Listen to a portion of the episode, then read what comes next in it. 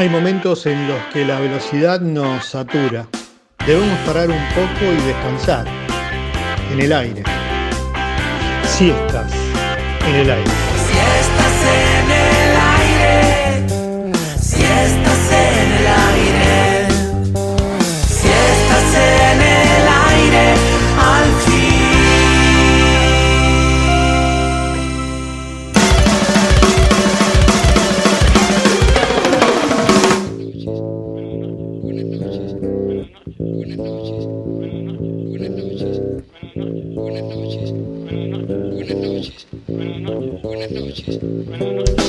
Buenas noches al aire de Karma Pueblo. Viernes de resurrección en la trinchera de esta pandemia mundial. Finalmente en el aire de Karma Pueblo, el gran amigo, el alma, el gurú, artista total, Simón, nuestro gran hermano, el alma mater, nobleza y arte por donde se lo mire.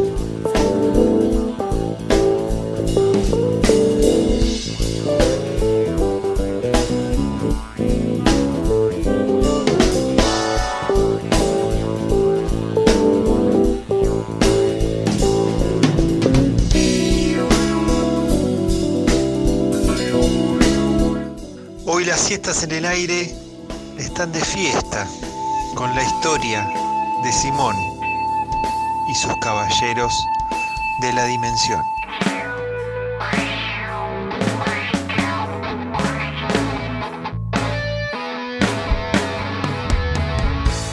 Simón eh, arrancó a finales del 2001, se, se- se generó la idea. Si bien yo en ese momento estaba tocando con mi banda, con mi banda de ese momento que era Vórtice Polar, hacíamos una especie de grunge, post-grunge sería la definición, medio new metal, ¿no? Yo era eh, guitarrista y cantante, estaba componiendo para, para la banda justamente, la estábamos armando y me di cuenta que había un montón de composiciones que, que no, no calzaban con, con el estilo, ¿no? Si bien yo siempre tuve un gusto por, por lo que es la música psicodélica y experimental, no, no entraba ¿no? en ese proyecto. Entonces comencé a, paralelamente a componer eso, eh, a, ir componiendo cosas para el proyecto que sería Simón, ¿no? Muchísimos años después, eh, estamos hablando del, del 2009, eh, ya la banda Vórtice Polar estaba, estaba produciendo una, una combustión espontánea y ahí comencé a materializar esas ideas, ¿no? Esas composiciones que tenía, ya las comencé a materializar y comencé a, a largarme solo, a tocar solo con, con una guitarra criolla, a esbozar las primeras composiciones, es decir, una psicodelia media rara, solo con guitarra criolla, al principio solo con guitarra criolla y las primeras presentaciones las hice con mi sobrino en el bajo también, guitarra y bajo. El hermano Lloyd me, me- me ayudó mucho, empezamos a tocar por diferentes lugares, en barcitos, lugares chiquitos, lugares pequeños. Y, bueno, me gustó mucho, me llenó bastante el alma, como, como a muchos le ha pasado, la, la música para mí fue un salvavidas, creo que a muchísimos músicos le pasa eso, que le comienzan en la música a manera de salvavidas y después se convierte en un estilo de vida, más particularmente en mi caso el rock, ¿no? Yo no, soy, no, no sé si me consideraría un músico eh, eh, generalizado, porque músico implica ser versátil para varios estilos. Soy, yo soy un músico de rock, mi gusto por el rock y me fue llevando por la vida.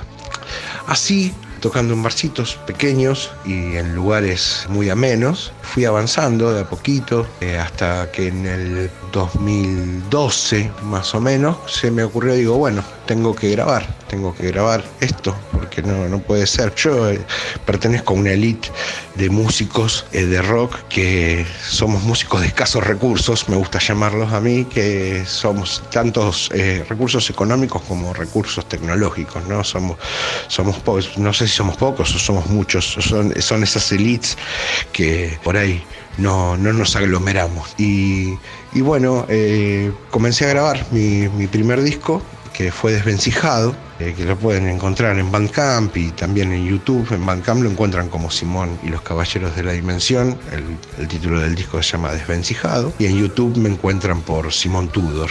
Ahí tienen Ese disquito lo grabé en una sala de ensayo de un amigo, eh, donde solía ensayar y lo grabé con eh, guitarra. En un principio iba a ser guitarra criolla sola, pero como para hacer de metrónomo utilicé un tecladito Yamaha con unas bases que preestablecidas por el tecladito, las fui eligiendo y como sumaron, quedaron. Y bueno, me ayudó, me ayudó en el bajo Carlito Fernández, eh, compañero de, de Polar también, y que, que después iba a ser eh, bajista de Simón y los Caballeros de la Dimensión por mucho tiempo. Ahí grabé el primer disco que tiene, tiene unas, unas nueve canciones, si no me equivoco.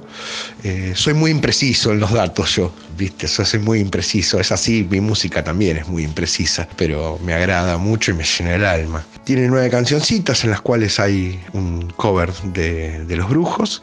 Son las primeras composiciones de Simón. Luego de ahí comencé a, a- me picó, me picó la banda. Entonces, bueno, empezaron a desfilar los caballeros. Ahí empezaron a desfilar los caballeros. ¿Por qué los caballeros de la dimensión? Y porque siempre fueron diferentes. Eh, siempre fueron amigos, como primera medida, siempre amigos por, por el hecho de, de la comprensión ¿no? y la química que se desarrolla en la música. Amigos como amigos, hermanos como Bloyd, eh, bueno, Carlitos Fernández, Ricardito de, de Richard Oliviado tocando guitarra y también tocó batería. Simón, en, la banda Simón Los Caballeros de Dimensión no hay muchos límites. El que quiere tocar algún instrumento, sea cual sea, viene y lo toca. Eh, bueno, hasta que encontré, encontré un, baterista que fue el que fue y es, ¿no? El, indicado que es, que es el profesor Claudia. Eh, él es el, indicado. Eh, después fueron desfilando diferentes. eh, el, hermano Bloyd está siempre, está siempre en los, en los teclados, a veces toca, a veces no, cuando tiene, cuando tiene tiempo nos hace el aguante, a veces. Lo que pasa es que Simón maneja bastantes formatos, ¿no? Maneja el formato acústico y el formato eléctrico. A veces tocamos solo, a veces toco solo, a veces toco con una cajita que, que me acompaña el que quiere tocar la caja, a veces con un bajo, a veces con, con el tecladito y, y con la banda, ¿no? Siempre, siempre es un placer ir tocando.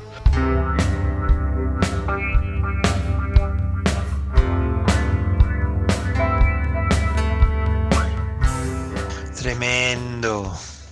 Sin duda un cacho de historia platense en la música de Simón. Y antes de continuar con, con la historia de Simón en esta primera entrega, vamos a escuchar un tema de Vórtice Polar. Caminante.